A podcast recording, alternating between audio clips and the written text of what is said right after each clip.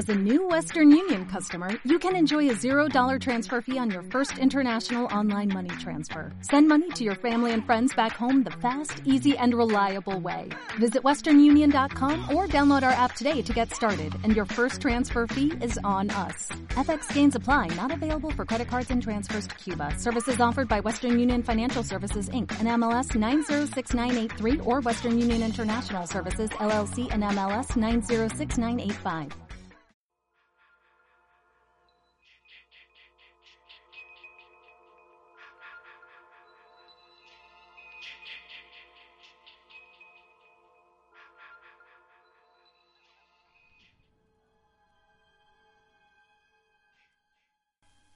Muy buenas y bienvenidos a un nuevo programa de Terror Weekend Radio Show Extras. En este programa tan veraniego hablaremos de un tema muy caluroso, como por ejemplo son los campamentos, ¿no? Quien no conoce estas películas de, de campamentos con un montón de, jóvenes con las, con las hormonas revoltosas y un, su- suele haber un asesino que se los va cargando uno a uno. De, de estas películas hay un montón. Y para esto tenemos aquí a unos invitados, bueno, invitados, a- ya que son los asiduos, que por ejemplo tenemos a Omar. ¿Qué tal, Omar? Buenos días, ¿cómo estamos? Pues por aquí, a ver, ya de veranito y un poquito dormidos, también te lo voy a decir. También tenemos a Javi. ¿Qué pasa, ¿Qué tal? Javi? ¿Cómo estamos? ¿Cómo estamos? Bien, bien. ¿Muchas pelis has visto que Unas cuantas. Unas cuantas, y, ¿no? Y, y no to- y no todas malas. pues mira, qué suerte, tío. Y tenemos también a Israel en los, en los mandos técnicos. ¿Qué tal? Pues muy bien, aquí estamos. La verdad que espero que, que este, este podcast que vais a escuchar ahora, pues lo podéis escuchar todos en, en un camping o algo así, porque es el lugar perfecto, con las luces apagadas, ¿sabes? Y ya está, ¿eh? que, que esto puede ser interesante, esta, esta experiencia.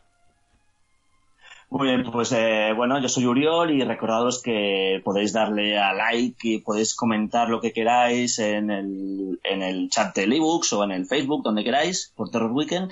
Ah, también darle a suscribiros y todo lo que queráis. Si queréis enviar un mail, un mensaje, lo que sea, pues está radio arroba terrorweekend.com, es un radio, un arroba, y terrorweekend.com, ¿de acuerdo? Pues bueno, pues si queréis empezamos a hablar de estas películas que, bueno, Uriol, dejadme comentar que Per- estas... perdona que te corte, una cosa interesante que tenemos que los oyentes tienen que saber es que desde esta, Ah, sí. se- desde esta semana estamos también en iTunes, me lo acaban de confirmar hace Ah, unas horas, sí. o sea que, que si nos queréis seguir por iTunes también, también podéis escucharnos por ahí. Sí, reci- re- recibí el mail de que estáis aprobados y todo, "Ah, mira qué gracia. Sí. Vale, pues también estamos tanto en iBooks como en iTunes, puedes escucharnos desde la página web de, la- del programa, terrorweekend.com, o si nos, nos suscribís, pues ya podéis verlo directamente desde, desde la plataforma iBooks o iTunes. De acuerdo, pues bueno, hablar un poquito de, de, los campamentos y tal es hablar de slashers, porque realmente el, el género que predomina, que más hay en este aspecto es el slasher, que, bueno, si sabéis lo que es, evidentemente, que es de un señor, o varios, probablemente es un señor que se va cargando uno a uno a, a todos los que engancha por ahí, ¿de acuerdo? Que esto que tuvo su gran, eh, su gran momento en los 80, hubo bastante de ello en los 90, por ejemplo, sería Scream, sería Si lo que hiciste su último verano, La leyenda urbana, este tipo de cintas, y luego ya por estas fechas sí que se ha ido cayendo un poco por, por puro agotamiento, ¿no? El slasher, digamos que hemos tenido tanto slasher que ahora el, cuando hablamos de terror y slasher suele, más, suele ser más de cachondeíto que otra cosa, ¿no? Que suele ser más de comedia, más, más haciéndose autoparodia de sí misma. Y bueno, empezamos con, con si queréis, la creo yo, o creemos todos, que la más representativa, hablando de campamentos y hablando de slashers, sería pues Viernes 13, ¿no? Me imagino. Sí, esa es la fundacional, ¿no? Ujú. Que bueno, dejaré explicar un poquito por encima. Viernes 13 eh, eh, fueron, la primera es del 81. Son 10 películas de, protagonizadas por Jason Burgess. 10 películas. eh, luego hizo un crossover con Freddy Krueger en Freddy vs. Jason. Tuvo un remake en 2009, no demasiado maravilla. Y, y bueno, eh, digamos que la primera cinta está dirigida por Sean S. Cunningham, que fue también el creador de la, de- del monstruo, digamos y que no hizo mucho más en su carrera, digamos que su gran momento fue Viernes 13 y que y bueno y digamos empezamos hablando por la primera que echa Venga, pues eso yo, que me la, que me he empollado un poco todo el universo de Viernes 13. A ver, eh, aquí hay dos teorías. La de Sean. Cunningham, que tú dices, eh, él dice que quería hacer una película de terror baratita. Porque él había trabajado con Wes Craven, entonces quería hacer una película de terror barata que levantase a la gente de, de su asiento. El primer, el primer título que manejó era Long Night at Love Camp y mucha gente dice, eso es una cosa que no está confirmada, que quería hacer un remake de Bahía de Sangre de, de Mario Baba. Y que Mario Baba le dijo que no, que no le daba los derechos y dijo el tío, bueno, perfecto, pues en lugar de una, una serie de casas al lado del, de un lago, lo que hago es un campamento de verano. Víctor Miller, el guionista, eh, decía que llevaba un tiempo dándole vueltas a la historia de una madre que quería tanto a su hijo que mataba por él. Y bueno, pues eh, digamos que ese fue el origen de Viernes 13. Aquí lo hemos visto todos, ¿no? Sí, sí, Sí, totalmente. ¿eh? Imagino que sí, ¿no? Que, que es estos clásicos. esa película fundacional de, de este- del género que tú estabas hablando. o- hay una palabra que se utiliza para esto que a mí me hace mucha gracia, que es seminal. La película seminal, ¿sabes? En la que, en la que está todo y bueno, que pues... no viene de seminario, ¿no? Por cierto. Seminario. Sí, o sea, es, es una palabra que se utiliza bastante y que a mí me reconozco que siempre me da la risa tonta, ¿sabes? Cuando escucho la palabra seminal, pues me da la risa tonta. A ver, ¿de qué va?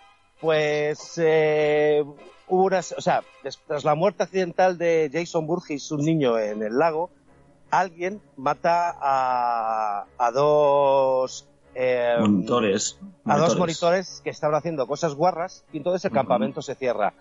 Diez años después, el, el hijo de los dueños del campamento quiere volver a abrirlo y entonces contrata a una serie de, de chavales para que le ayuden a poner en marcha el campamento.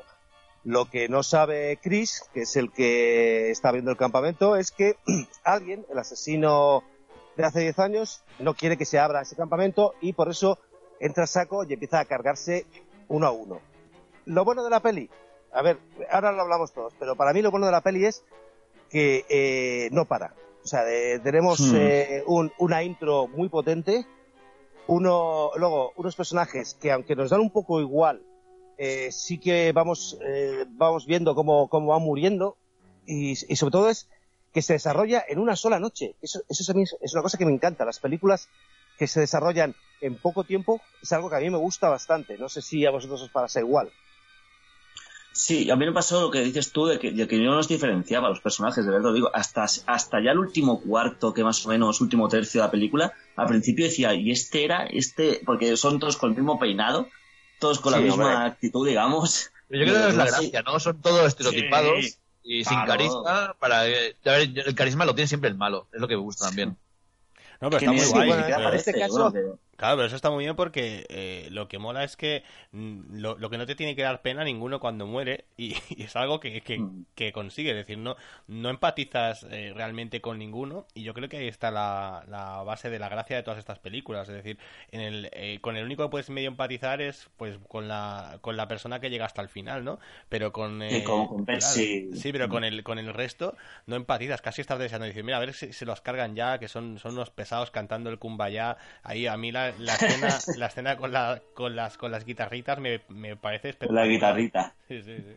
Que hay una, que me di cuenta, eh, es que la vi hace poquito para, para el programa este, eh, que, que hay una actriz, digamos, la que está en primer plano, se equivoca. Es decir, es que se ve claramente que la tía iba a seguir cantando, pero la gente, digamos, empieza a aplaudir de que ya se acaba la canción, pero es que ella se, se le veía con ímpetu de seguir cantando, diciendo, uy, vaya, que me he colado, ¿sabes? Y a mí estas escenas me encantan que las dejen en, la, en la- el montaje final, porque ves la cagada.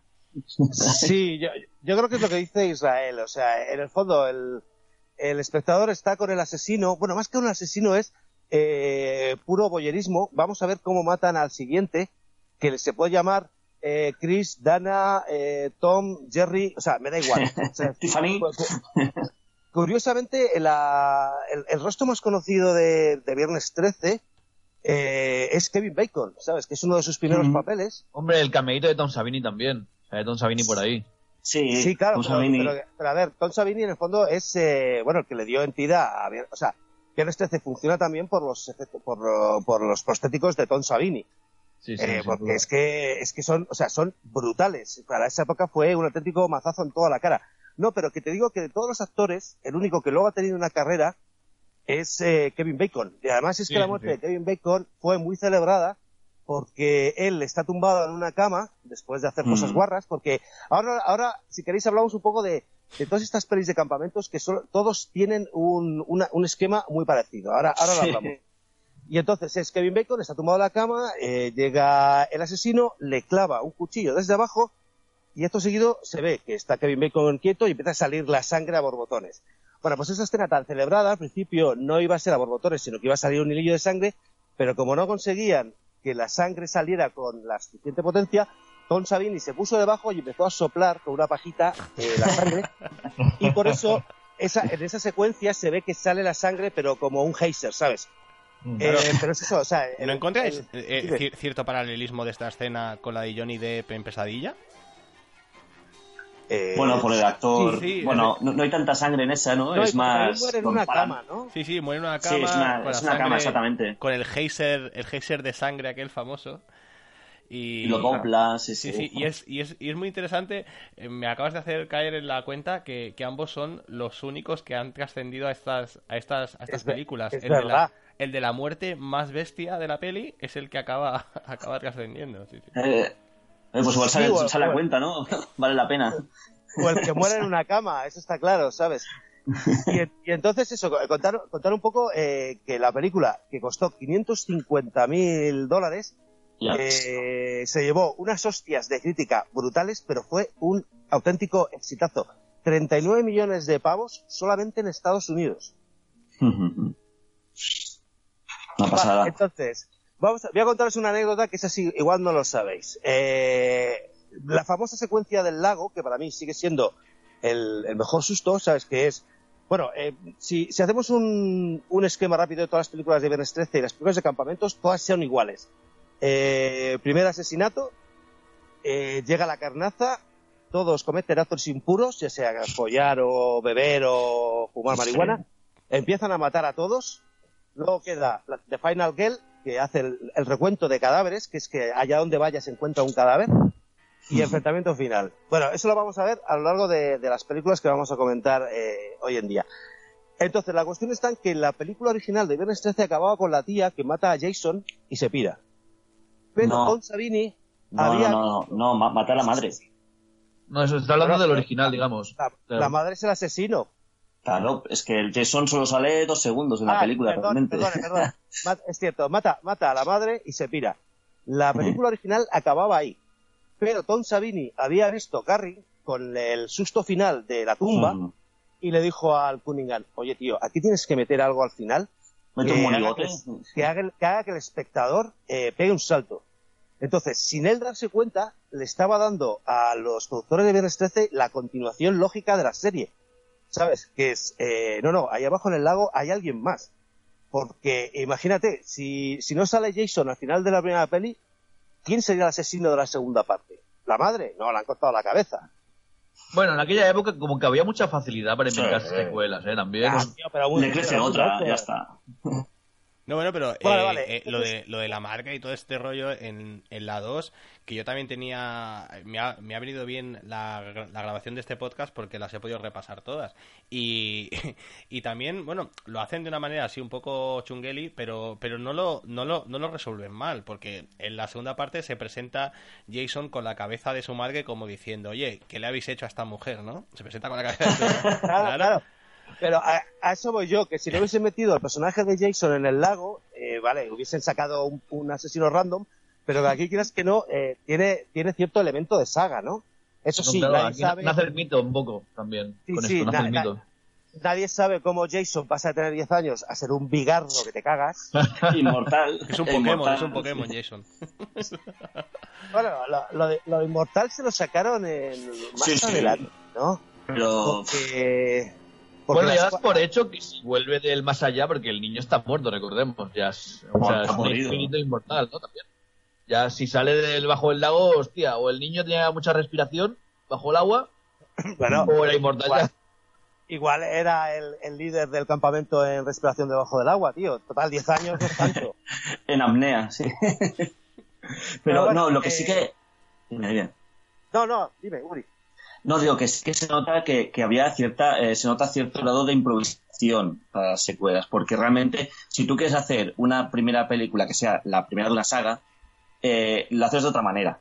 Realmente eh, que el asesino sea una, una mujer mayor en respuesta a la- para vengar a la muerte de su hijo y luego las siguientes películas sea el hijo que ha vuelto de la tumba, realmente lo, lo haces de otra manera. No lo haces simplemente que sale la madre por ahí, que no deja de ser una mujer, eh, decíamos, con- con, la fuerza física propia de una mujer con, de, de 60 años, ¿sabes?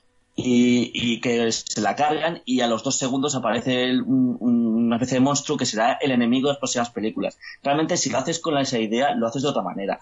Lo, No, lo pero- presentas antes o haces, No. es decir, que se ha improvisado, ¿no? Es, no, pero, pero es lo que te estaba contando, que, Ujú. a ver, eh, na- nadie sabía el, el pelotazo que iba a pegar Viernes 13. O sea, Por eso, por es eso, una- y se, se nota, se nota, se nota. es una película que iban a cerrar, pero Tom Savini que dijo, no, da, da el último susto, eh, sí, sí, sí. es el que les abrió la puerta a las, a las continuaciones, porque eh, hay una cosa que, que es cierta, que es que Viernes 13 es la que inicia toda esta saga, pero también es la que la mata, porque es que todos los años había una película de Viernes 13 y ya en el fondo eh, es que era todo igual, ¿sabes? Sí, son todas iguales y de hecho iban a peor. Son estas sagas que, que, que se van secando y se van amortizando. Sí, eso pasa con todas las sagas estas noventeras. Sí, que Saw, pero-. Y antes de Saul, el mismo Freddy Krueger y Sí, gente también. todas, y las de Halloween, ah, eh, eh, Chucky, Muñeco Diabólico, Sí. que ellas mismas se van, es decir, igual hace falta, porque me está mirando de que no hay muchas películas de estas que tengan secuelas, es decir, hay varias, pero no hay muchas. En los 80, estas películas tan pequeñitas que se emborracharon de, de triunfo un poco en los 80, en los 90 fueron decayéndose.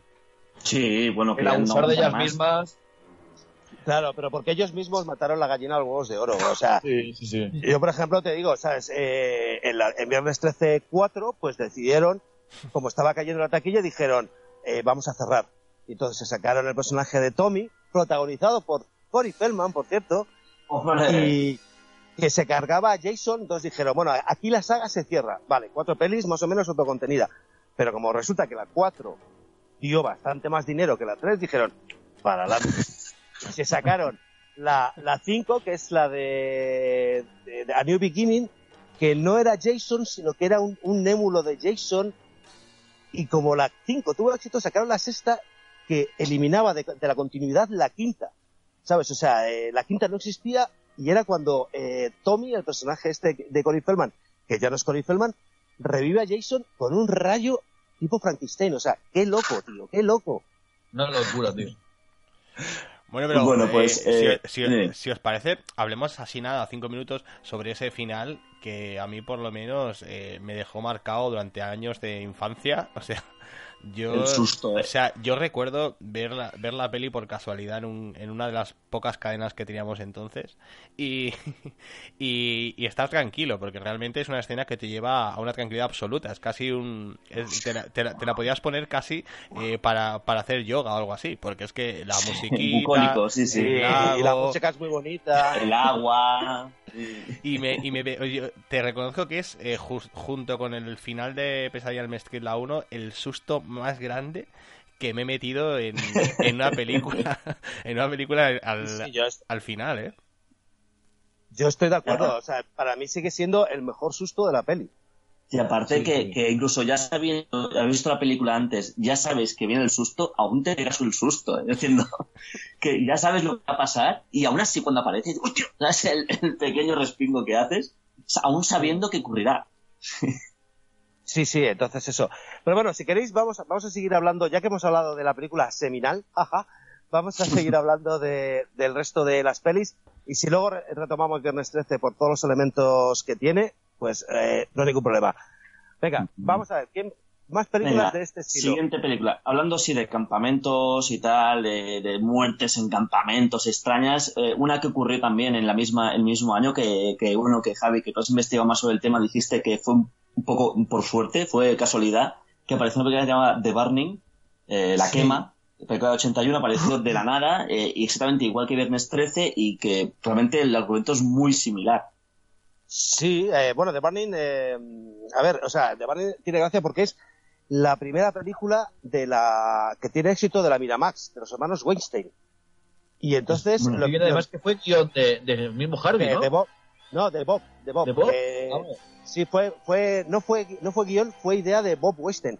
Y lo, Hostia. y lo más curioso es lo que os contaba, que dos pelis se desarrollan en, al mismo tiempo, sin que una sepa de la otra, y las dos tienen lugar en un campamento de verano, y las dos tienen un asesino en serie. La única diferencia que por la que yo creo que The Burning tiene un poquito más de valor que Viernes 13, poco más. O sea, eh, este- eh, cinematográficamente están a la par. Pero The Burning lo que mola es que no es un asesino que se va cargando a todos y al final queda uno para enfrentarse al asesino, sino que es que hay un momento en el que los protagonistas saben que hay un asesino en serie dentro del campamento y es y, y- incluso el asesino ataca a plena luz del día, que eso para mí Mm. eh, me parece un, un valor pero súper fuerte. Sí, sí, sí, sí. Y aquí también me parece Holly Hunter, así como actores, así que luego han tenido una carrera. Y aparece Sí. Hunter también como personaje muy secundario. Y Jason Alexander, el que luego salió en Seinfeld. Hombre, eso mira, eso no, no me quedé con él. Sí, pues eh, a ver, además se le nota porque está con una risita de no sé qué cojones hago aquí. hay, que pagar el, hay que pagar el alquiler, sí. Sí, sí, sí. pues, o sea, si tú ves la peli te- y hay un momento en el que ves a Jason Alexander que está todo el rato riéndose. ¿Sabes? Yo no sé si le dijeron, tu personaje es muy simpático o... O que una- drogado. Sí, sí, o, de- ver- trama, ¿no? o Tranquilo que sacarme de aquí, sacar- sacarme de aquí. Pero bueno, eh, así como Viernes 13 cierra, o sea, no cierra, The Burning no solo cierra, sino que no ha habido continuaciones. Porque es una película que en, en el éxito de las... O sea, se estrenaron las dos casi al mismo tiempo, Viernes 13 pegó el pelotazo y The Burning fue el daño colateral. Pero bueno, yo, yo lo dejo ahí. Es una película que es muy reivindicable, eh, yo creo que hay que rescatar. Sí, aparte, Y- muy desconocida, al menos aquí en España, ¿no? De Burning. Sí, además Sí. es que... Pasó un poco el efecto inmortales, solo puede quedar una, y ahí quedó Viernes 13.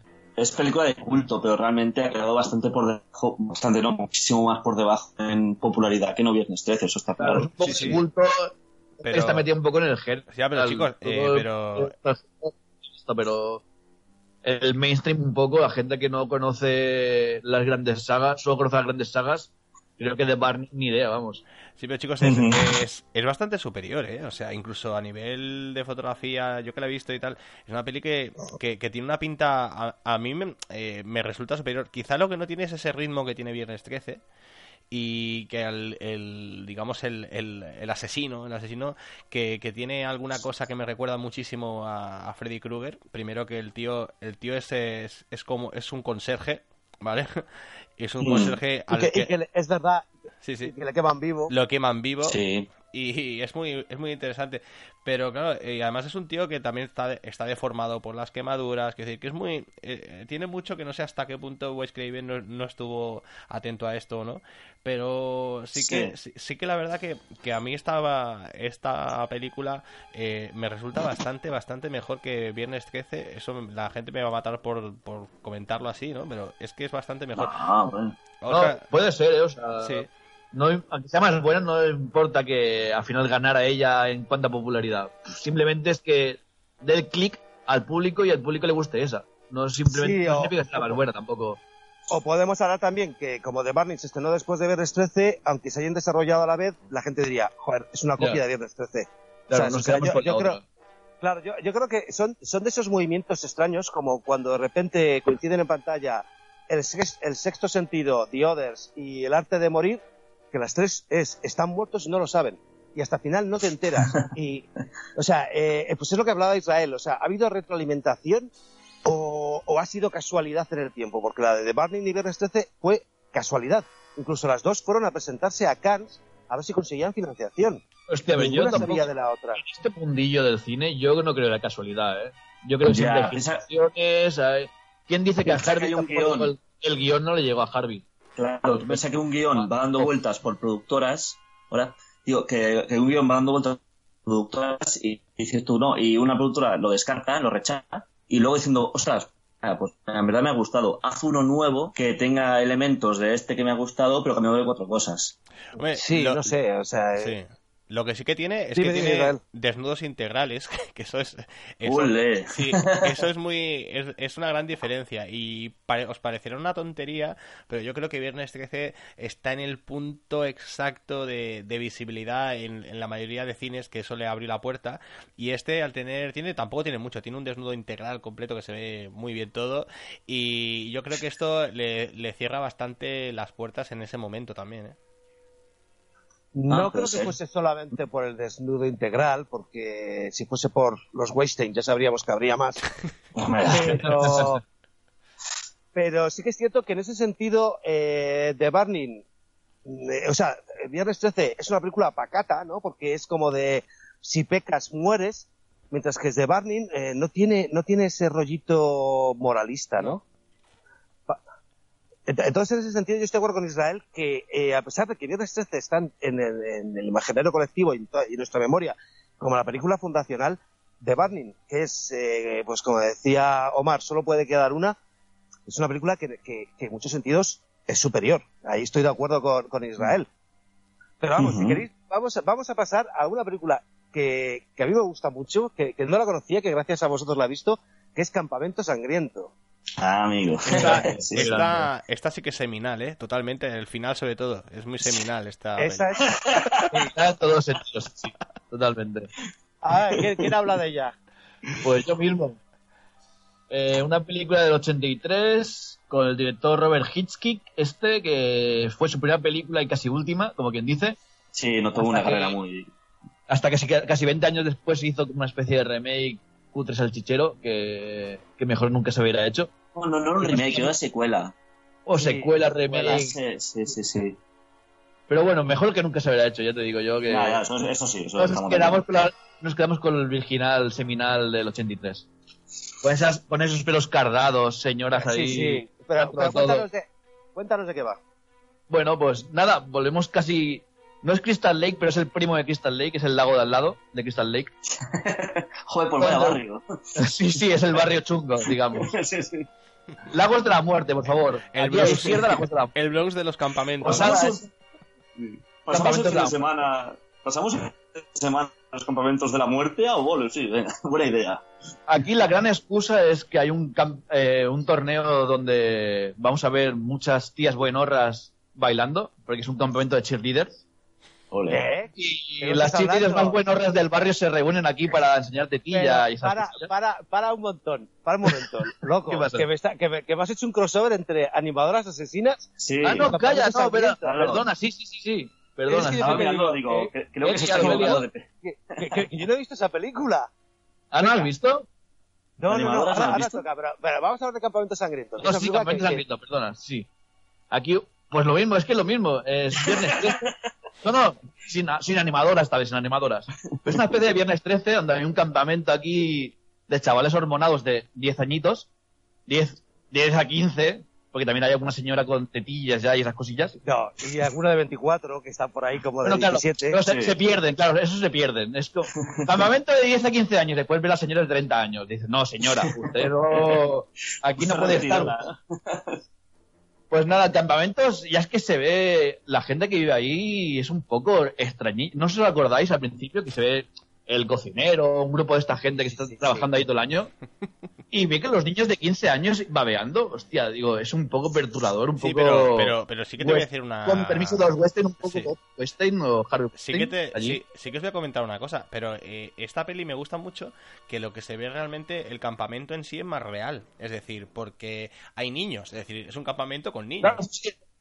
Bueno, lo que decíamos, escapa una señora de 30 años por allí, con pasando por 15 años, pero bueno, sí, sí, pero son niños, son niños de, de- de eso, de 10 a 18 años, por ejemplo. Y pero Sí. es jugador el rollo este, no sé, es que es...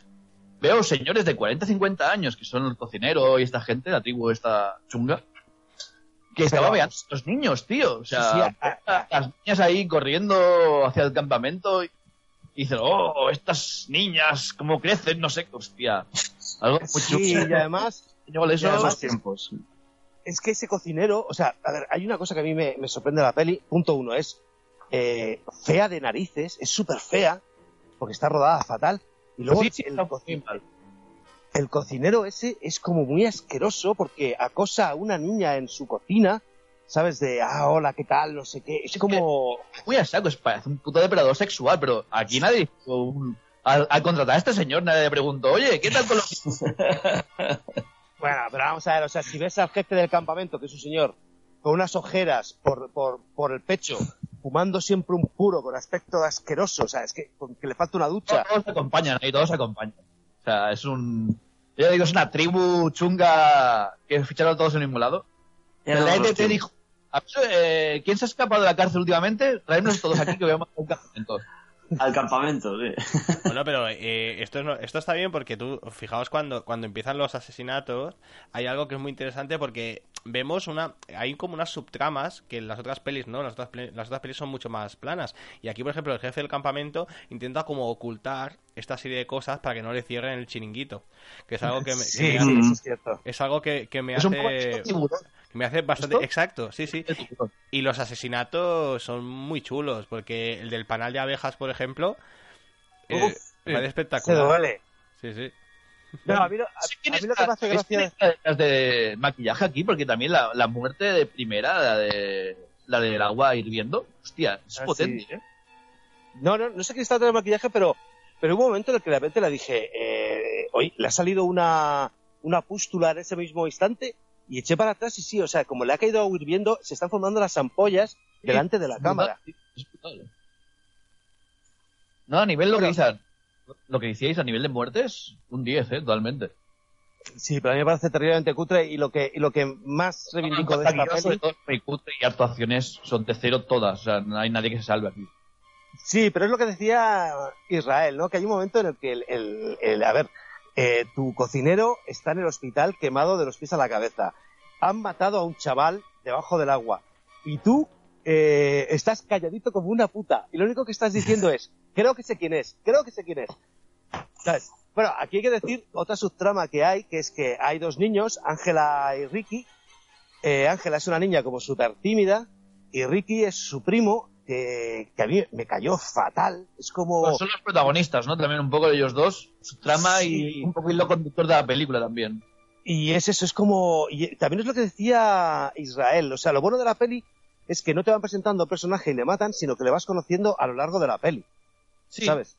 sí, solo conoces a los dos primos, de hecho, y a partir de ahí, pues ellos va- vas un poco con ellos, vas conociendo gente que hay ahí.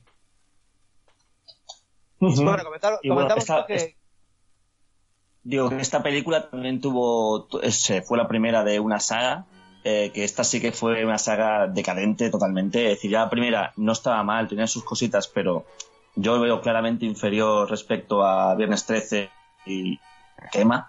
Ah, tuvo cinco, cinco secuelas en 20 años, es decir, que tampoco, o sea, cuatro secuelas, mejor dicho, en 20 años y, y ninguna, ninguna, ninguna cumple las expectativas. De hecho, eh, No. creo que la, la cuarta es, es absolutamente infernal, o sea, de lo mala que es.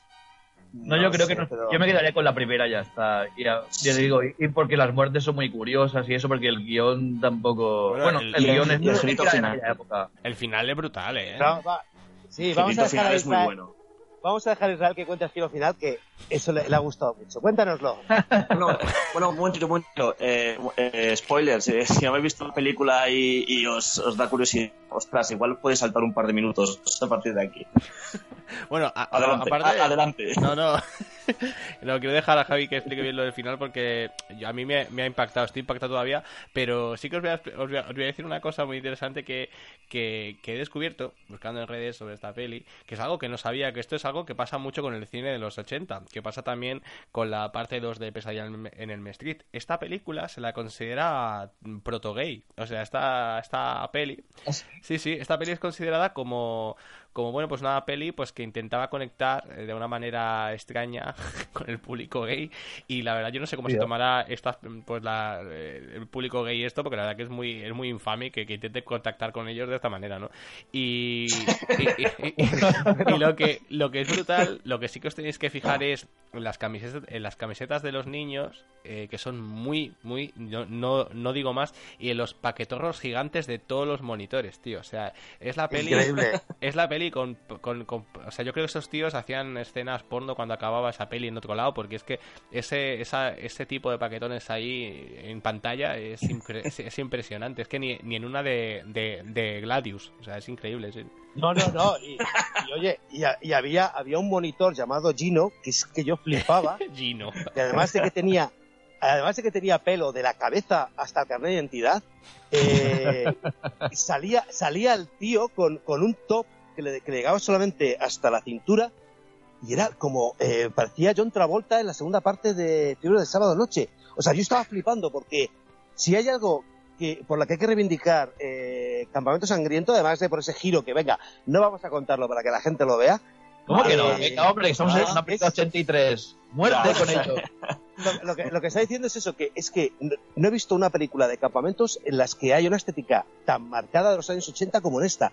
Yo estaba flipando, o sea, me faltan los calentadores en, en los muslos para, para completar el uniforme. Y luego lo que hablábamos es que eh, hay algunos chavales, algunos campistas, que, que sí, o tienen, su, tienen sus 10 años, pero es que al lado aparecen unos señores, o sea, hay uno, el que, el que matan con abejas, que, que, tío, ese tiene 20 años. ¿Sabes? Es que yo 20 flipaba. y 25, sí. Y vende- Venden cada pierna tiene. Sí, ese ya está jubilado. Sí. Entre No, niños, además- entre niños hombre y depredadores sexuales allí trabajando en el campamento, telita, ¿eh?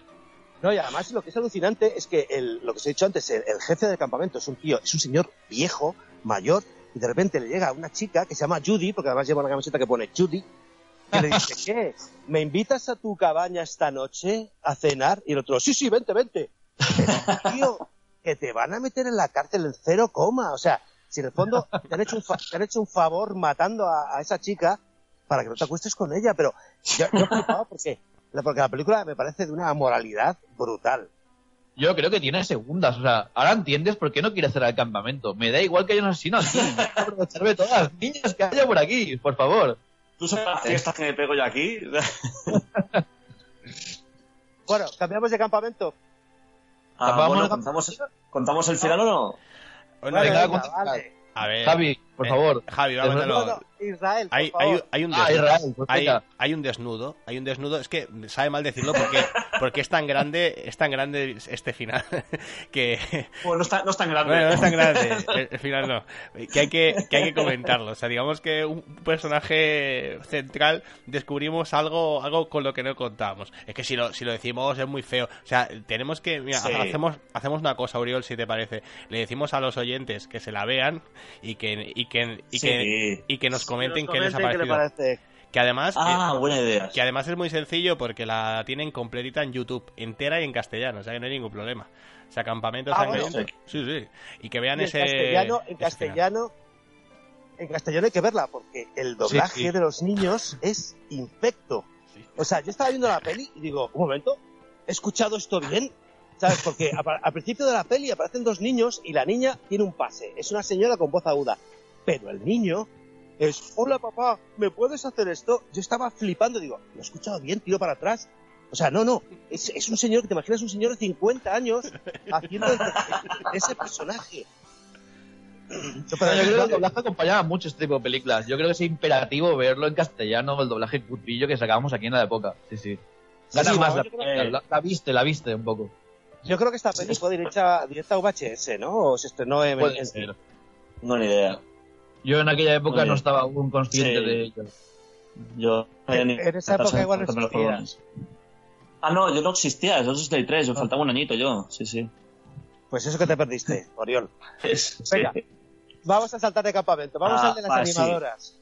Bueno, Ahora sí me un dejáis momentito, animadoras. eh, Ahora sí, un momentito. dejamos. Vamos a explicar, eh, vamos a explicar como a, a un, un- extras que tenemos que podéis escuchar veréis que es eh, hablamos sobre exploitations, películas exploitations de, tiburón, que es eso, las películas que salen a raíz de un, gran éxito, pues hacen muchas películas parecidas a esa. Y esto pasó mucho en los 80 con los slashers de campamentos, porque eh, desde Viernes 13 que lo petó, y luego Warning y tal, pues salieron un montón de películas de estas que, como los churros, ¿sabes? Y, y que eran muy parecidas. Por ejemplo, Madman, eh, que, que es que esto tengo que decirlo.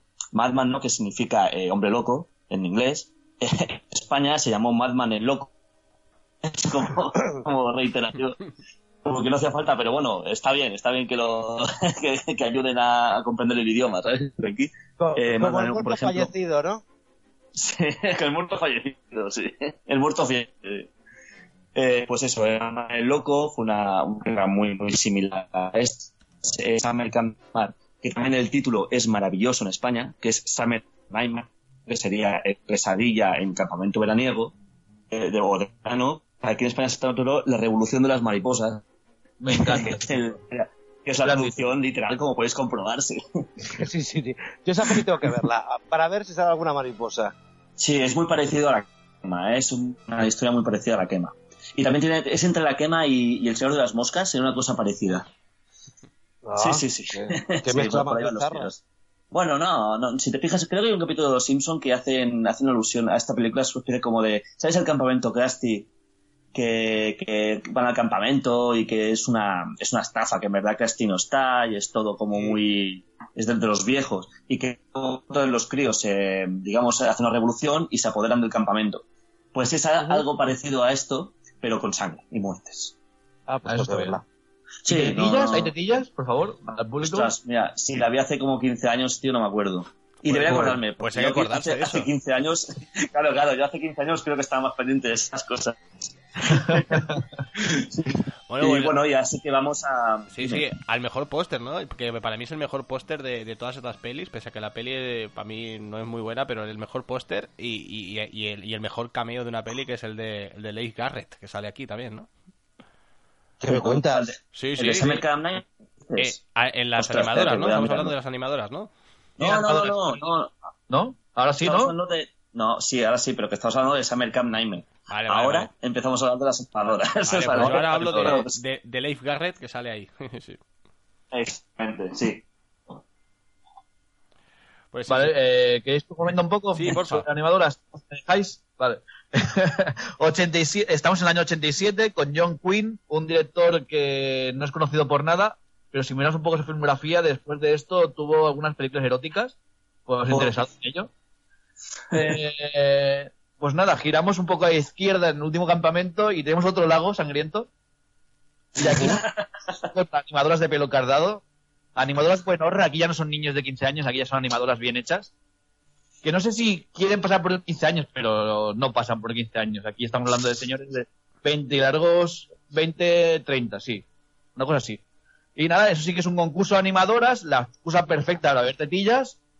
Y no sé por qué hay tíos por ahí que, que han ido también pues a ver tetas, porque animadoras no son. Pues señores que acompañan a las, a las tías estas dice, hostia, pues yo no me pierdo un campamento de cheerleader. ¿Y quién se lo perdería si no? En aquella. Y entonces, Eh, bueno, la Omar, película- Sí, sí, momento. ¿Falsifican su ficha para, para ir al campamento? Quiero decir que dicen que tienen 10 años o... No, yo creo que aquí sí que ya va un poco más con acorde con la edad, yo creo, ¿eh? No sé, porque ya estamos hablando uni- universitarios, ¿no? Un poco del tema cheerleaders y esto.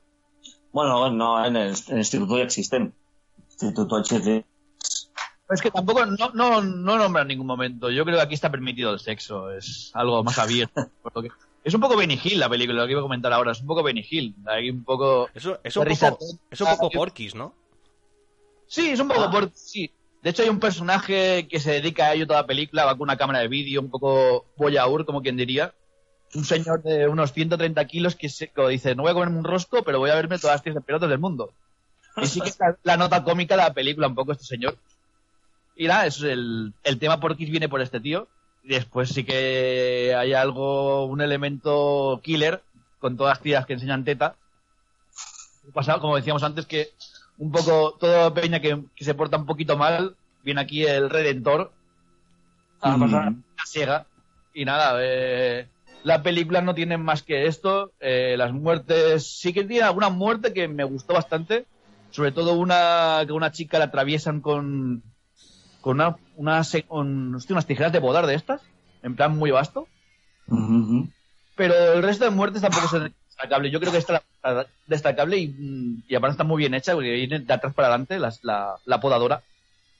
Y Ah. dices, hostia, potente, potente, lo que traes por la boca. y Yo, yo esta película de Israel yo no la he visto. Eh, un poquito del asesino, quién es o qué, qué le pasa. ¿Puedes Sí, comentarlo? porque, porque Omar se centra solamente en las animadoras. claro, un poquito de argumento. ¿verdad?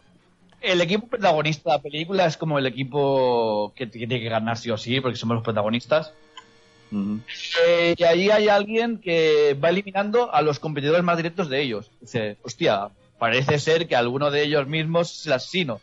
No sé yo, están muriendo todos vuestros competidores directos, hijos de puta. Va avanzando, no sabes quién bien, bien, bien quién es y, y al final es que ¿cómo no van a ganar si solo quedan prácticamente ellos en todo el campamento? Eh, pero lo bueno es que se detiene. Van muriendo gente, pero sigamos con el torneo para adelante, no pasa nada aquí. Y Pero al final- vamos a ver, Omar, en ese, en ese lago del que estamos hablando, si en el lago anterior eh, fue Campamento Sangriento y el lago anterior Crystal Lake, ahí la gente está súper acostumbrada. No, claro, yo creo que sí, ¿eh? Yo es... Bienvenidos a, a la muerte segura. pero Pasen y disfruten de sus últimos momentos. Follen y, y fumen porros, yo qué sé, ¿no? Yo creo que es Descuen- completo descuento para grupos. Sí, descuento para grupos numerosos. Y ese es un 10% de descuento. Yo creo que me viene así el panfleto. Muy bien, eh, eh, queda dicho el de animadoras. Ah, hay más películas. eh, eh, hablando de los 80, está el Campamento Infernal. Ah, no, no, esta es de los 2000 ya. Eh, pero bueno, eh, ¿sabéis de más películas así de los 80? Slashers, campamentos. Yo creo ¿Vais que- lista por ahí? De secuelas, ¿no? Más que nuevas creaciones. Sí. Y ya escuelas, las partes, pues, viene 13 una al año, eh, la de, de campamento o mm, Sangriento también tuvo varias secuelas. Aquí ya estábamos hablando ya de los rivals, los rivals no, de los de la misma idea repetida, repetida, repetida. misma idea es un poco de aquí. Y también a su vez en los 90 nació un poco el momento Scream y sucedáneos de Scream también. Sí, Que es sí. slasher blanca un poco, el slasher para adolescentes. Sí, que, Sí, bueno. que, que Es- saturó un poquito el mercado.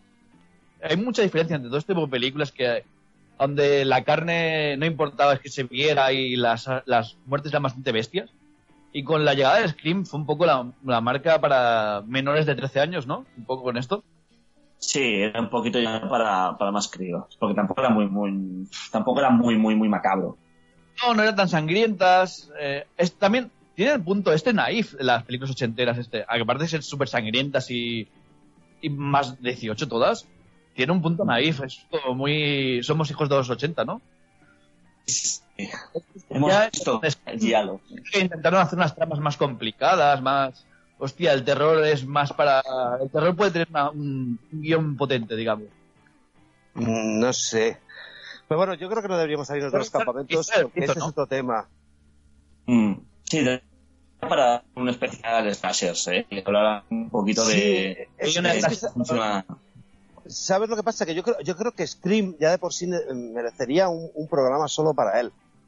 Porque en su, en su momento. Fue un auténtico golpetazo sobre la mesa, ¿sabes?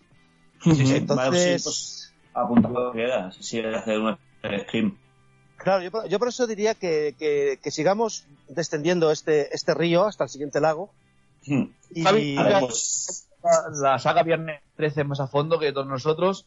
Si quieres comentar un poco sus secuelas o a destacar de ellas algo. Bueno, pues eh, como os he comentado antes, el, el propio Viernes 13 eh, fue la película seminal, jajajaja, y, y luego el propio Viernes 13 fue la que se dedicó a machacar la saga, ¿no? Porque lo que estamos hablando aquí es que está Campamento Sangriento 1, Campamento Sangriento 2, Campamento Sangriento 3, y Viernes 13 el, el problema está en que fue una máquina de hacer dinero que la convirtieron en una máquina de hacer churros. Eh, la idea era, todos los años tenía que salir una película de Viernes 13. Y, Pues y es eso, ellos mismos, ellos mismos machacaron su creación porque eh, realmente pues es lo que, lo que hemos hablado antes, hasta las 6, digamos, bueno, hasta la, hasta la, hasta la 4 tiene una cierta continuidad, ¿no? Que es que en la segunda Jason ha crecido y se dedica a matar, en la tercera aparecen eh, hermanos o familiares de gente que han matado en películas anteriores que van a buscar a Jason y también muere. En la Bueno, destacar de la tercera, es cuando consigue su máscara más Ah, mítica, cierto, ¿no? cierto. Sí, Sí, sí, porque Bien. Que se con la un saco quita- la segunda. que se en la 1 con un saco, sí. que la Dos, máscara de- la máscara se la quita a uno de los que asesina, ¿sabes? Que, que la lleva puesta para dar un susto a un compañero y el susto se lo lleva al tío este y de paso le coge la máscara y se la pone.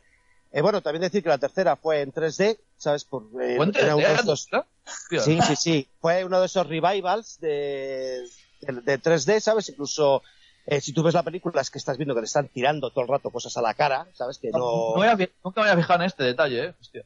Sí, sí, sí, pues eh, se estrenó en 3D en su momento y, y luego es eso, que, que de repente eh, en la cuarta querían cerrarlo, tuvo mucho éxito, levantan la quinta, luego hacen la sexta, que, que es eso, que reviven a Jason de la forma más absurda, que es que le clavan un- una cosa de metal, cae un rayo y le revive, y es que a partir de ahí esto ya es un sin Dios, ¿no? Porque ya se ha ido hasta el espacio, ¿no? O hasta el futuro. Sí, en la, No, en la- pero pero. Rico, X. Bueno, la es- no, no, Jason X, la, la del espacio. sí, Jason X la del espacio. Sí, sí, Sí, pero esa vamos, la reivindicó por... el- el, el problema es eso, que, que- que hay un momento en el que Jason ya directamente abandona el, el río este que estamos bajando, se va a Manhattan, luego se va al Sí. infierno, luego, luego se va al espacio. ¿Sabes? O sea, es como de ¿dónde, ¿dónde nos queda por mandar a Jason? Mándale a la mierda. ¿sabes? Sí. Lo, lo- lo enfrentamos con Freddy. Sí, sí, es terrible, tío. sí, sí, o sea, es, o sea, en, en el fondo es que es un personaje icónico y no saben qué hacer con él. ¿Sabes? Entonces, es como que es el- el- la- su propia su propia sombra, se hace su sombra a él.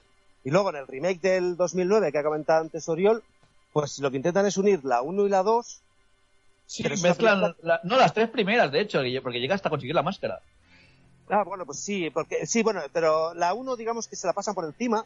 Sí, Y- sí, la y- uno se la pasan en, en tres minutos, ¿no? Un poco. Sí, porque luego es eh, pasan directamente a la 2, que es que van a buscar a una superviviente que ha desaparecido. Sí, la hermana Pero- de uno.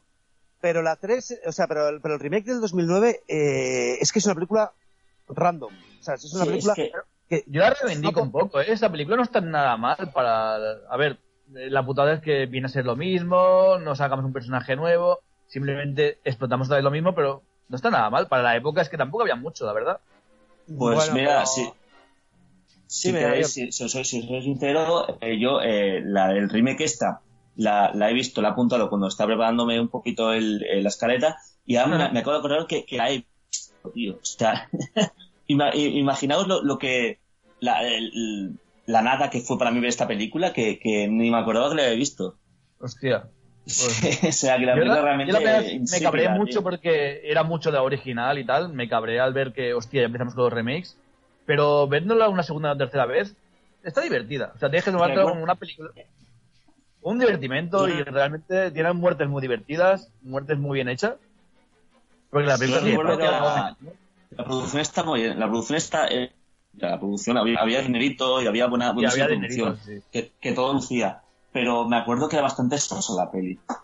Sí, Sí, ya, ya, ya es, lo digo, lo ¿no? que es, es lo que es, es lo que es, pero bueno, al menos está entretenida, yo creo que está entretenida, que cumple ya con lo, con lo cometido. Sí. Mejor Sí, que el no- de, de Kruger. Yo estoy de acuerdo en que cumple con su cometido, pero el problema está en que cuando tú vas a ver un remake, esperas que te den algo nuevo, ¿no? Y, en el fondo, lo que estamos viendo aquí es un copy-paste de distintas pelis y, y no va más allá, ¿sabes? O sea, que te quiero decir que el elemento sobrenatural de Jason está ahí y hasta que Jason no va al puñetero infierno no, no lo descubrimos, pero a- aquí podían haberlo retomado casi desde el principio. Bueno, porque, yo creo que es un eh, poco, esto es a los millennials, a los chavales nuevos, estos que no veían cine antiguo, que para ellos ochentas es, hostia, los ochentas no, no toco, es un poco revivirles la saga que no conocían. O sea, ¿no vais a ver la película original? Pues bueno, yo, nos traemos aquí un, una adaptación para vosotros, niños. Mm. Sí. Acuerdo, ¿tú qué opinas del, del remake? A mí, a mí el remake me gusta, ¿eh? A mí, eh, ¿Sí? co- comparativamente... es Porque es que siempre vas a comparar. Es un fallo que tenemos. Lo decía Uriol, me parece por ahí. Que por cierto, lo animo ahora para que se busque un sitio con más cobertura. Que lo venimos escuchando un Sí, poquito tío. entre, entre cortados. Estoy dando vueltas por la casa. Sí, yo estoy, yo estoy por mandarla al rincón. Si estuvieras en un No, campamento, ya, no, te estoy- pasaría. Pues ahí tendrías buena cobertura. No, pues lo que, lo, lo- lo que os digo, pues que a mí, pues eh, si, la, si la comparo con, con, con el remake de, de, de Pesadilla en el Street, que es infecto completamente, eh, eh, esta, Sí. esta está bien. O sea, esta realmente aguanta bastante bien. Y no sé, quizá lo que no lo- los que hemos crecido con estos eh, con, con esta, estos personajes pues lo pues lo veremos eh, realmente innecesario pero es lo que decíais antes vosotros que, que yo creo que es interesante que alguien guíe a nuevas generaciones a recuperar esos personajes. Y, y quizá quizá esta es esta es la manera esta es una una de, la- de las maneras. Y realmente ya os digo que no es una película para nada que esté que esté que esté mal ¿eh? es una peli que, que se aguanta bastante, bastante, bastante para lo que últimamente estamos acostumbrados en este género. eh, la verdad que está que no está nada mal. Sí, Sí, yo de, las mierdas no está mal. Sí, yo, a ver, yo estoy de acuerdo con, con- con vosotros, pero el problema que yo veo en Viernes 13 eh, es que es una película correcta, sin más. Y en ese Sí, sentido, sí, sí, es eso. pues como que, pues puede ser porque estemos pensando en la película original o por, o por lo que sea, pero que, eh, a ver, los que hemos visto la película original, pues igual le pedimos un poco más. Y, y sí que es cierto que, que, como dice Omar, esta película es para los que no han visto la primera o para los descerebrados que no se acuerdan de ella. Pero que, que echaban falta el hecho de que eh, innovasen más, arriesgasen más. No, no, no, es que no lo hacen, no cumplen eso, sí que no lo cumplen en ningún momento. Simplemente parten de la premisa que es tan sencilla como un asesino en serie inmortal y de ahí para adelante ya está. No, no buscan más. Ahora que, estamos hablando de, de esto, de, de estas, eh, de la actualidad, de alguna manera, ¿os parece si comentamos al- alguna de las películas que, que traen este género a, a la actualidad? Hablamos un poco de, de, Sí, sí, sí. de- de The Final La nueva ola un poco. Que luego, si, si, me, si me lo recordáis, os quiero recomendar una bastante nueva que es muy interesante. Vale, ah, tira para adelante. Venga, bajamos, seguimos bajando por el río. ¿A dónde nos llevas? Pues mira, A vamos- ver, ahora mismo. Venga, No, dime, dime. No, Israel, dime Os tú, pa- o no tú. sé, yo creo que podríamos comentar la de Final Girls, que creo que es una peli que, que tiene más de homenaje casi que de película, pero realmente es interesante y, y se deja ver muy bien, ¿no? Que es eso que, que queda también decir en los programas de cine, esto, esto es metacine, esto es metacine, sí, sí. Hmm. Sí, de, de alguna forma, Final Girls es el equivalente en los campamentos a Scream en el cine slasher, ¿no? Ujú. Sí. Sí, lo que pasa es que se Vale, carga, se- lo que pasa es que se carga un poco, se carga un poco el, el hecho este de, bueno, lo explicamos, es un grupo de personas que además muy interesante van a, a una a una especie de convención de cine friki para recuperar eh, una película de los 80, como de las que estamos hablando.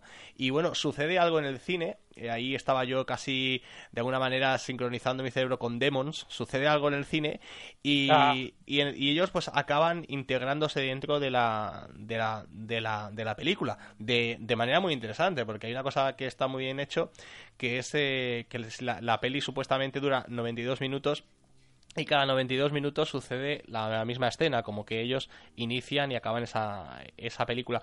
Y se dan cuenta de que están dentro de- del filme y la única manera de salir de, de ese, bueno, no sé cómo llamarlo, de, de, de esa, de ese mundo en el Bucle. ese bucle en el que se han metido es seguir el, el guion original y no, y no separarse de los personajes. Bueno, aparte hay una historia personal que no vamos a desvelar, que no tiene mucho sentido, pero que, bueno, es, es el, sí, es el, el, el cine dentro del cine. Y de alguna manera hacen, pues, una, te hacen una especie de, de- te, enumeran, entre comillas, las reglas básicas de, de este tipo de cine. Es decir, el quien lo hace o quien hace algo pecaminoso muere, ¿no? O pues, incluso hay un personaje que me parece muy gracioso, que es una chica que tiene la, tendencia natural en esa película a, desnudarse por todo y, y la llegan como a vestir y a atar para que no lo haga, diciendo no lo hagas que te va a matar el asesino, que es una mezcla muy curiosa entre Jason y alguna otra cosa más pero que la verdad es una peli que, a nivel de, de, efectos, aunque no hay gran cosa, de no hay nada muy complicado, pero sí que hay cosas muy chulas. Hay algunos efectos, eh, sobre todo efectos digitales muy, muy que se tienen, que se pueden ver muy bien. Y a mí es una película para quien nos gusta el género, pero desde una perspectiva friki y casi de, re- de, de rememorar, yo creo que hay que ver. Sí, yo la, yo la, es una película que reivindico bastante. Tal vez eh, hecho en falta el hecho de que como en Scream hay un momento en el que intenten subvertir las reglas de, de esa propia de esa, de esa propia película, pero bueno, también, también es cierto eso que como están metidos dentro de una película que tiene su duración, tienen que dejarse llevar. Pero bueno, yo, yo tengo bastante buen recuerdo de esa película, sí que es cierto.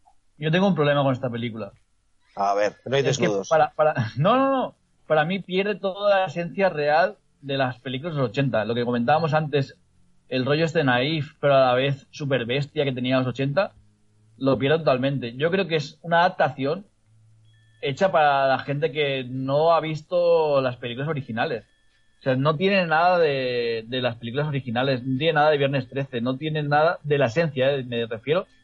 Es una visión de Viernes 13 nueva, una visión del Viernes 13 de 2009, digamos. No estamos viendo una versión de 2000 del Viernes 13 original. Mm, ya, nos, ponen las reglas, nos ponen las reglas originales, pero adaptadas a la gente que tiene móvil. ¿Sabes? Claro, claro, eh, pero eso es lo que decía yo. O sea, tal vez el, el problema de la, de la peli es, es eso, que no quieran, que no vayan contra las reglas para intentar reescribirlas y que, y, y que luego, de alguna forma, la película eh, les dijera, no, no, tenéis que ir por aquí, tenéis que ir encauzados. Yo, yo creo que, de- que el problema de Final Girls es que tiene un principio muy potente. Yo creo que, que los primeros 45 minutos son muy buenos, luego baja un poco y luego levanta. Pero bueno, eh, es Yo que me no- quedo no con la idea, ¿eh? De la película realmente me quedo con la idea que es muy buena, pero yo creo que está como desaprovechada para... Yo creo que eso, yo creo que está enfocada a un público más nuevo y no enfocada a un público que vivió en los 80 y, y comió las películas de los 80. Bueno, tiene, pero tiene, tiene sus eh, esos pequeños toques de esos pequeños guiños, sabes, como el hecho Sí, de tiene algún guiño que sí, que está bien, pero no sé, no no, no empatizo con ella yo. ¿eh? Vamos, que, que realmente gustó mucho y triunfó mucho. El- De hecho, en Sitges llevó un par de premios. O sea, está hablando del festival más importante de cine de género y se llevó un par de premios allí. Claro, yo, yo el, problema- el mayor problema que tengo con Final Girls es eh, la protagonista, Taisa Farmiga, que es que me parece que le falta, eh, pues no sé, dos, dos filetones de más Sí. o, o- o un kilo de sal en las venas, ¿sabes? Porque es como demasiado lánguida.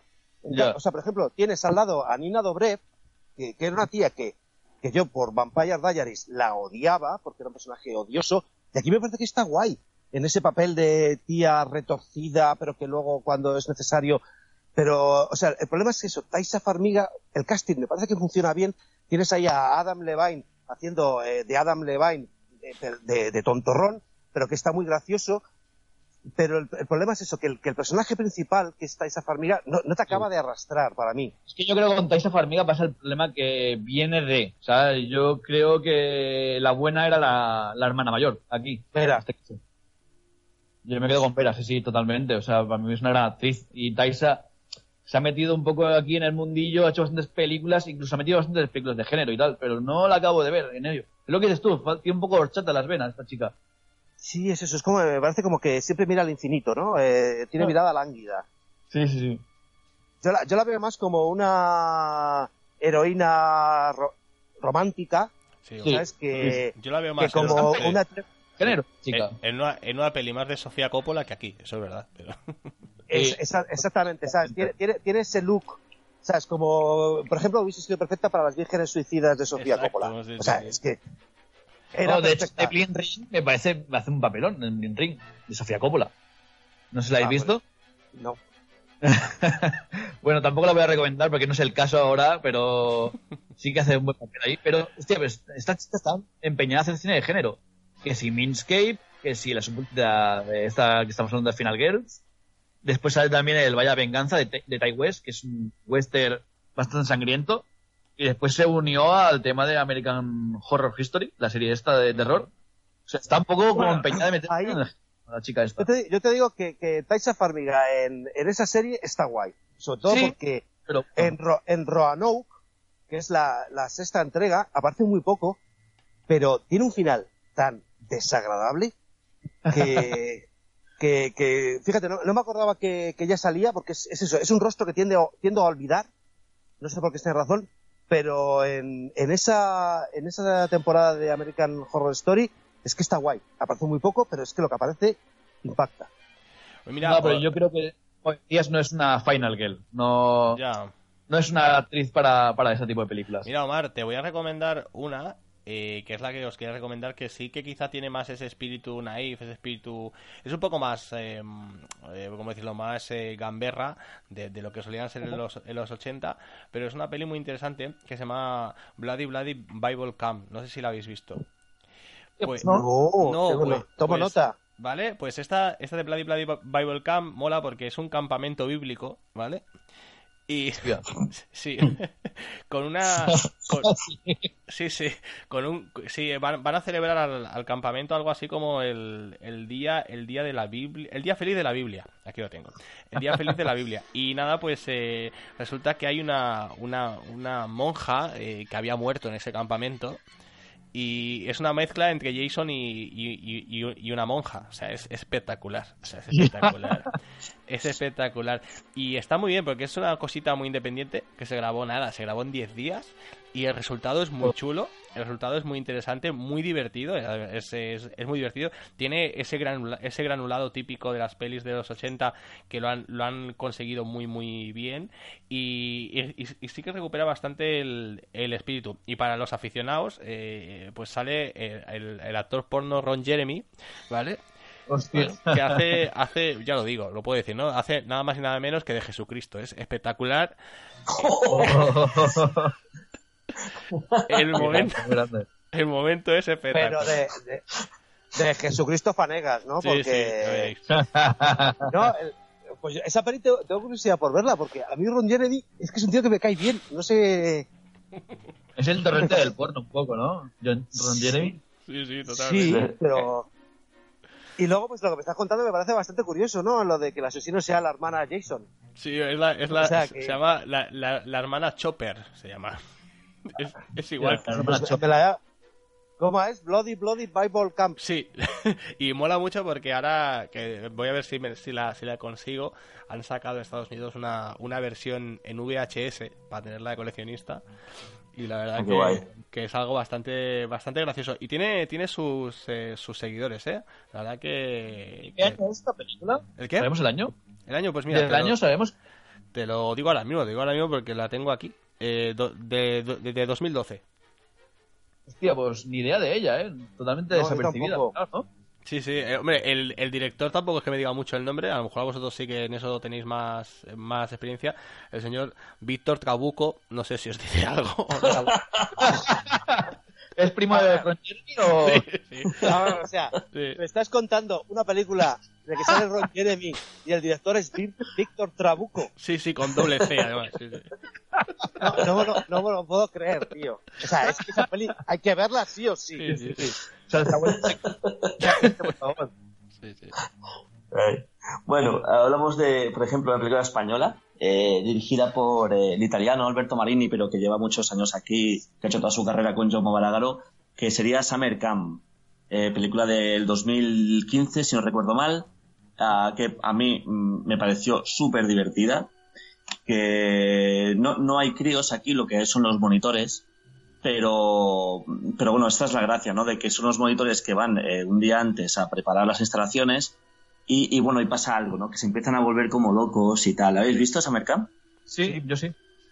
A mí me pareció súper divertida. No sé vosotros, pero yo me acuerdo que fui un poco al hacer un en Sitges, fui un poco a verla, pues bueno, pues para que tenía que cubrirla, hacer, hacer la review y tal, sin demasiadas ganas. Y me lo pasé genial, pero súper divertida. Sí que a, es mí divertida. es una, a mí es una película que me da mucha rabia, pero no por, no por el resultado, sino porque la distribución fue basura. Es una, es una película que podía estar perfectamente, podía estrenarse en 100, 200 pantallas en España, y, y- y es una película con, con ánimo internacional, y Mm. se estrenó eh, casi sin publicidad, en pocas salas, o sea, pasó sin pena ni gloria, y es una Mm. película que merecía mayor recorrido del que tuvo. Yo creo que era, era también. Filmax estaban un poco en horas bajas. No sé si tuvo algo Sí. que ver esto a la hora de. Bueno, yo, yo hablé con el hablé con el director, de, somos bastante coleguitas y tal, después de Ajá. la entrevista que le que hice, y, y me explicó que bueno, que esta película se hizo un poquito con el dinero que sobró de otra película. Entonces, eh, prácticamente ya a la- a- en la producción ya, ya era a coste cero, como si nos entendemos. Es decir, la película está por poco que hiciera, ya da beneficio. Bueno, a lo mejor pero estaba es- enfocada un poco ya a ese mercado que Sí, no era. entonces yo creo que, que no hicieron más porque tampoco quisieron, porque ya, mira, que si sacamos, yo qué sé, por decir algo, un millón de euros, pues bueno, es Pero, Pero que pero, no- me- a ver, Sí. si me parece guay. Lo que, lo que pasa es que aquí hay dos cosas. Y es que, aunque haya sido una película a coste cero, el resultado que se ve en pantalla es superior No, a muchas películas sí, de Filmax sí, sí. Está que se han. Y estrenado a bombo y platillo. Luego Y tiene el un- guion súper divertido. El guion es súper el- divertido. Es, es tramposo, va dando vueltas, es festi- una película festivalera, tenemos por festivalero, ¿no? Que es así como muy rápida, sin pensar. Es Sí. completamente de este No es un estilo. peliculón, pero es un producto que es muy fácil de ver y que entretiene. La verdad que sí. Sí, sí, sí, sí. Sí, y es- eso, y- Contento.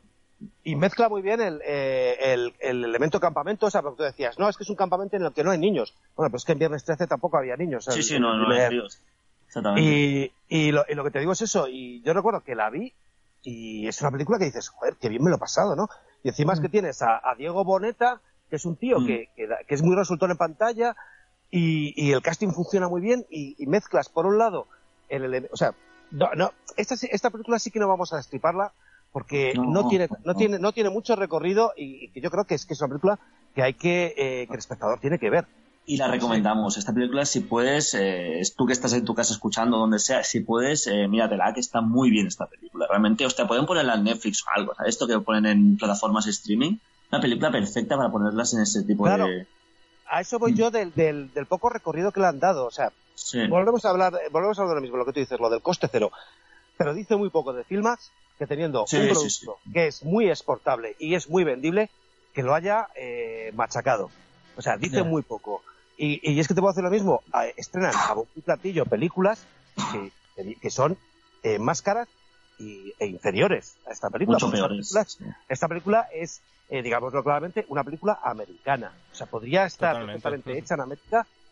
O sea, y, y es que es eso, o sea, es, es- por eso digo que es una película que me da rabia el hecho de que exista y que haya tenido eh, esa tan poca repercusión debido a sus propios a los propios productores. Pero bueno, distribuidora, sí. es que, es que el, el mundo ¿Quién la Filmax yo no lo conozco, ¿Filmax pero la distribuía también la película esta? ¿Era No sé. mismo? Sé que la producía. eh, Sí, imagino que... Filmax. Sí, sí, Sí, sí, que es de la, esta es de la Yo- Fantastic Factory, sí, sí, es de Filmax esta, sí, sí. Claro, yo imag- imagino que siendo la productora y también siendo distribuidora, interpreto que también la distribuiría. Ya, ya, ya. Y sí. Pero el problema Ah. está en que Filmax eh, tiene contratos de, eh, contratos de distribución con cines de extrarradio Hmm. y es que entiéndeme, o sea, eh, pues, pues igual tampoco es el público adecuado. Es que no sé muy bien, o sea, el- lo que me toca las narices es que esta película es súper vendible, da- va a muchísima gente y es que, tío, que es que... Ah, sí, también rabia. más de festivales que de cine comercial. O sea, cine comercial, ¿la veis triunfando en cine comercial? ¿Esta Sí, película? perfectamente. ¿Sí? Pero vamos a ver, Omar, o sea, es No que te sé. puedo decir lo mismo. Que es que todos los veranos, o sea, a ver, esta es una película que es una película veraniega. Que tú te vas al cine a verla, eh, o al cine de verano, o al cine que tiene el aire acondicionado. Y es una película que podría estar, o sea, te voy a hacer lo mismo. Peores películas se estrenan Hombre, por los canales de distribución de, de terror y todo eso, ¿sabes? Sí, sí. que, Eso, o eso sea- sin duda, vamos.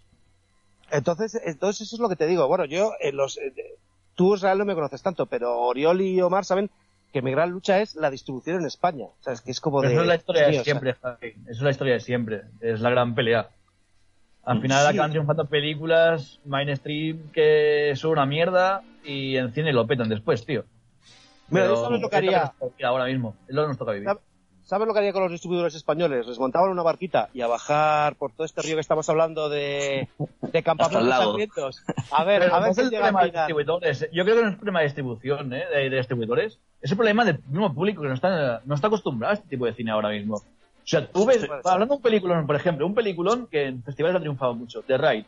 ¿Tú crees que The Ride la estrenan en cines y viene un nombre asiático allí en portada y tú crees que algún chaval de 15 años Sí, va a ir a pero, verla? pero No, Omar, el tato. Omar, esto, pero esto tiene mucho que ver también con cómo te la venden, ¿eh? Yo lo tengo clarísimo. O sea, después de ver lo que ha pasado este verano, que por cierto, yo la apoyo porque la he ido a ver y me parece genial, después de lo que ha pasado este verano con Megalodón, o sea, solo hay que ver que, que todo depende de, de la manera que, en que vendes o cu- cuándo la estrenas o de qué manera lo haces. Porque es que eh, realmente Megalodón en otro- en otro momento pues, hubiera sido un producto que no hubiera visto ni el tato absolutamente y, y estamos hablando de un número de taquilla en verano y yo creo que es todo como, como, como se vende es que hay eh, no se apuesta mucho por el cine de terror últimamente y si se apuesta se apuesta por, por cosas de susto fácil de subirte musiquita y ya está ¿no? pero que Sí, sí, sí. sí. no sé a mí esta película No, el sí- terror ahora mismo es Blumhouse, el Claro. terror. ¿Pero sabes por qué? Porque el venderlo es muy fácil decir del director de, del Ya, productor ya, de. Pero es que esta, yo creo que este, este es el hándicap de esta, de esta película. Que aunque la dirige un señor que en tema guiones eh, está más que consagrado, porque joder, tiene los guiones de, de un peliculón para mí, para mí, ¿eh? Que, que sería mientras, mi- cuenta- mientras duermes o, o Ah, Roma sí. Santa, o sea, es, eh, dirigida por este señor, pues a lo mejor como, como, como director no tiene tanto recorrido. Y, eh, y no, yo- pero a lo mejor como sí. está Balaguer también metido en Sí, producción. pues- esta película estaba, está vendida como producida por, por Balagueró. Ujú. Sí, sí. No sé, la verdad que es una pena, está muy bien. ¿eh? Sí, la película está muy bien. Yo la vi, una sorpresa total. O sea, sorpresa total.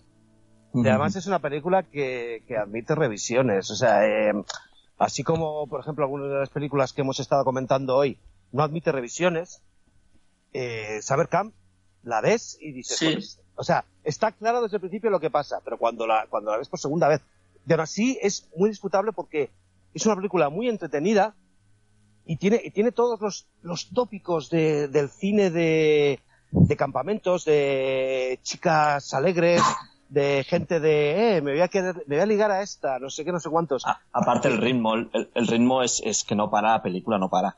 Decir, piensa que Sí, creo que no dura ni 90 minutos, no, no llega a 90 minutos la cinta. Y no para. Es decir, una vez empieza ya la historia, es un no parar, eso es una...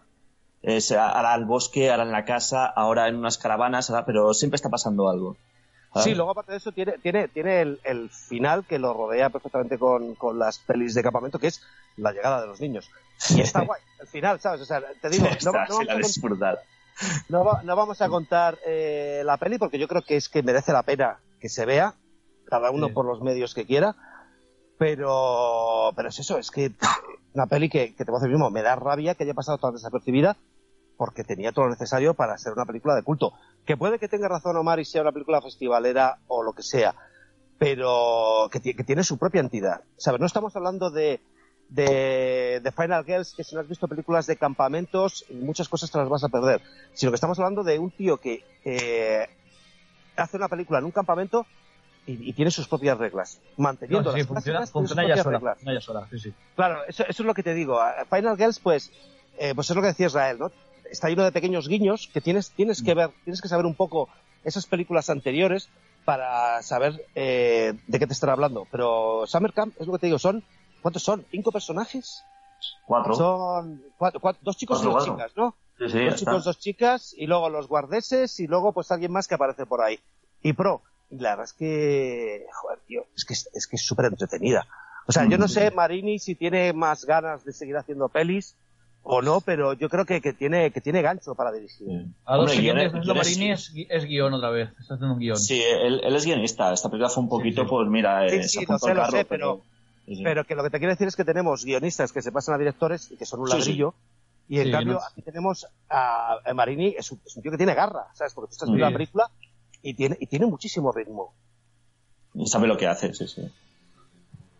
Muy bien, pues yo creo que hablando de Summer Camp ya podemos dar por finalizado un poquito el repaso así de campamentos sangrientos, infernales, etc. Yo, yo quería comentar una más, pero aunque Sí. sea así por encima un poco.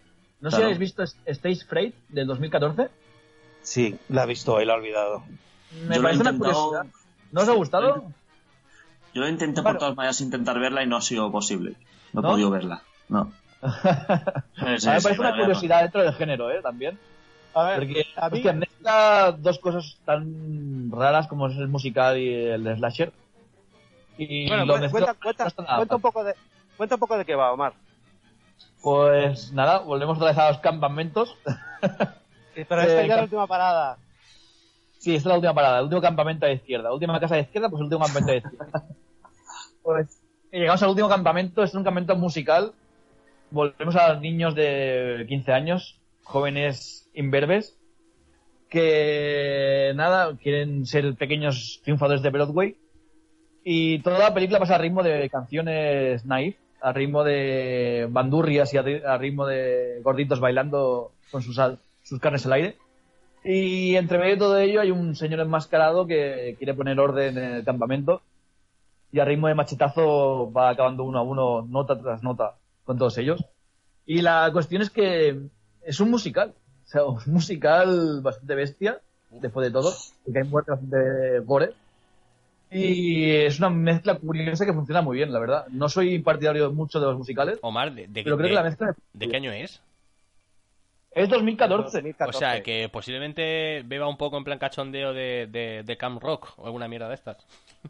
¡Ostras! No es, pero, la que- pero yo creo que acabas de... A ver, vamos a mirar Can Rock de qué año es. ¿Os Sí, sí, no, es, es anterior, creo que es anterior. Es así rollo... Hostia, La pues- época esta de los Esa- hermanos no sé qué, de es- los Josan Brothers. Sí, de- esa sí. Sí. que da miedo, ¿eh? Eh. Esa sí que es terror. Esa sí que la tuve que quitar. Pues ese sí que es un poco de Camp Rock, ¿eh? Un poco la, la versión gamberrilla de Camp Rock.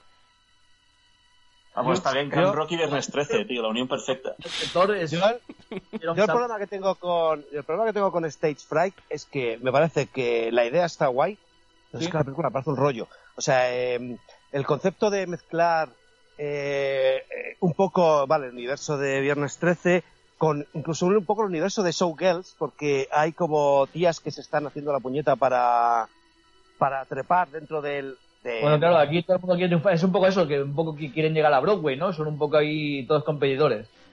Claro, pero que lo, que lo que te quiero decir es que las sensaciones que me da es que tiene buenas ideas, pero es que la resolución me parece horrenda. O sea, hay, ¿no te- hay- hay- parece una película que- en cuanto a las fuertes y tal, tío. No sé. No sé, yo, a ver, te, te voy a hacer lo mismo. Para gusto de los colores, yo reconozco que Ya, sí.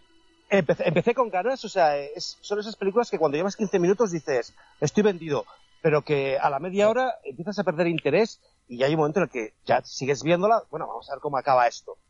Pero me parece que la idea está guay por ese rollo de vamos a mezclar, porque en el fondo el, el cine de campamentos eh, está muerto y digamos que lo que funciona es un poco, el, el- por un lado, el revival y por otro Mm. lado la mezcla de géneros, ¿no?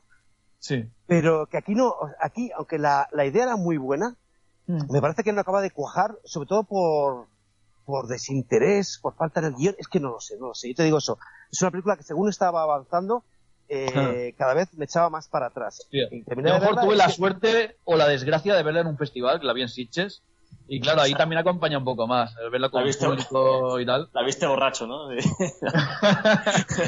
No, pero claro, las muertes ahí, como son bastante celebradas, la verdad que eran bastante celebradas, siempre se agradece un poco más, ¿sabes? El verla con público.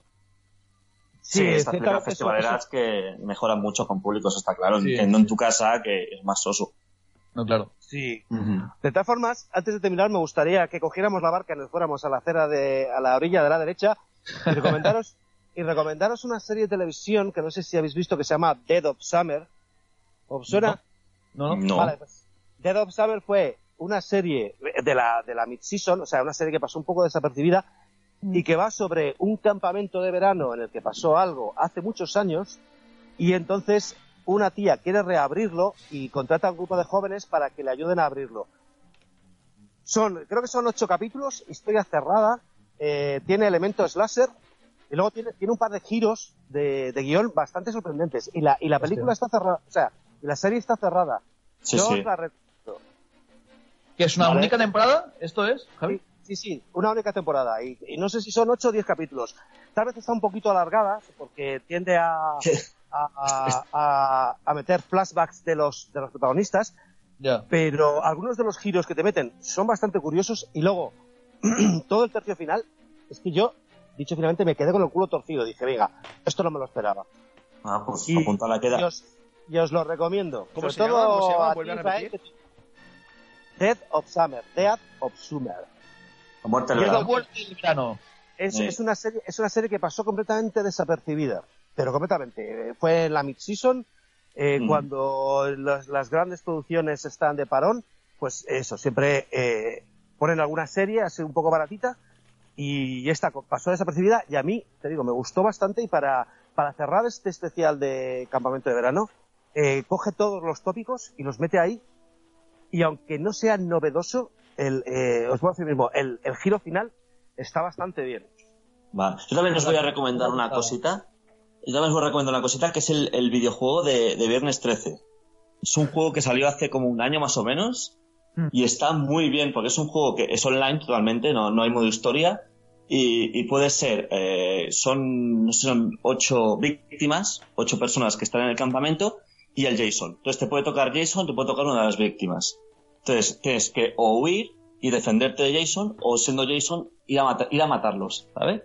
Y esta Pero te es un- toca, ¿te toca aleatoriamente o tú eliges lo que quieres ser? A ver, yo jugué a la beta, eh, que era la prueba, digamos, y ahí te toca aleatoriamente, lo que te toque. Ajá. Que si te toca Jason, de coña. Te acaba No, tocando yo, Jason. ¿eh? yo sí que he jugado también y es Sí. con un poco preferencia. Tú puedes apuntarte a la, a la cola de ser el asino o a la cola de ser el otro y depende Pues cómo si todo esté el mundo sabe, el- claro. en ese momento, pues te toca un sitio u otro. Y luego que Y haces, es- das vueltas por el campamento y... Sí, bueno, eh, digamos que si eres el, una víctima, eh, si si oyes la musiquita de Jason, la de, ¿sabes? Eh, es que está cerca, entonces te tienes que esconder, te- puedes armarte Qué buena. y tal, o si eres Jason, tienes una especie como de radar, un sensor que no, no, te, lo, no te lo deja clarísimo, pero te dice más o menos por dónde está la, la, la peña. Y tienes que, sí, entonces tienes o que huir, llamar a la policía o, o marcharte eh, para, como víctima para ganar, o como Jason, matarlos a todos. Y, y este, está divertido, ¿eh? Este Es un juego divertido muy para jugar con colegas, sobre todo. Sí, Está divertido. exactamente, exactamente. Ahí. Y Vale, nada, pues antes, es- antes de, espera, antes de cerrar, vuelvo a hacer el, el- el- lo de Jason. Vale, lo había- lo- se, se ha- se me ha olvidado comentarlo antes. Eh, el famoso ah, ah, ah, y, y- y que, ha, que ha hecho Oriol eh, fue idea del, del músico de Harry Manfredini como leitmotiv de, de Jason, porque cogió la a Betsy Palmer que hacía de, la, de Pamela Burgis eh, gritando Kill Mom y lo retocó eh, con sintetizadores y quedó así tal como lo ha hecho el Uri. Que es el Kill y el Mam, ¿no? Pero no lo parece, pero sí se Es- está diciendo sí, lo, eso. lo que dice es lo que dice es Kill Mom. Entonces coge la, la primera sílaba, la K, Sí. la K y la MO Sí, sí, que dice Kill, Kill, Kill, Kill, Mo, Mo, Mo, Mo, Mo, ¿no? Sería no así. lo parece, pero lo dice. Sí, pero, es eso. Y ya con esto ya doy por satisfecho el viaje. ¿Alguien más? ¿Algo que aportar? Yo por mí también se da por satisfecho. Ya está, ya está todo hecho todo lo que tenía que decir. Eh, vale, pues bueno, pues solo queda antes eh, hacemos una última canción para terminar y despediros a todos, Israel. Hola, que vaya muy bien. Y por cierto, oye, que se escuchen los otros podcasts anteriores que, que les va a gustar también. Exactamente, sí, sí, comentarlo el de Exploitation, el de J Horror, los programas que hacemos mensuales con noticias y entrevistas, hay de todo, hay de todo, lo que tú quieras. Y, y bueno, y también Javi, Omar, nos vemos hasta, hasta la próxima. Un placer. Hasta la próxima. Ah, y bueno, para acabar, eh, tenemos eh, una curiosidad que es el actor que hizo en la primera película de Viernes 13, que sale dos segundos saliendo del lago, cogiendo a la chica. Eh, este, esta persona creció, pasaron unos años y montó un grupo, un grupo de música que se llama The First Jason. El tío estaba lúcido ese día. Eh, y vamos a, poner una canción de- del grupo The First Jason que se llama Jason Never Dies. Apa, nos vemos, hasta luego.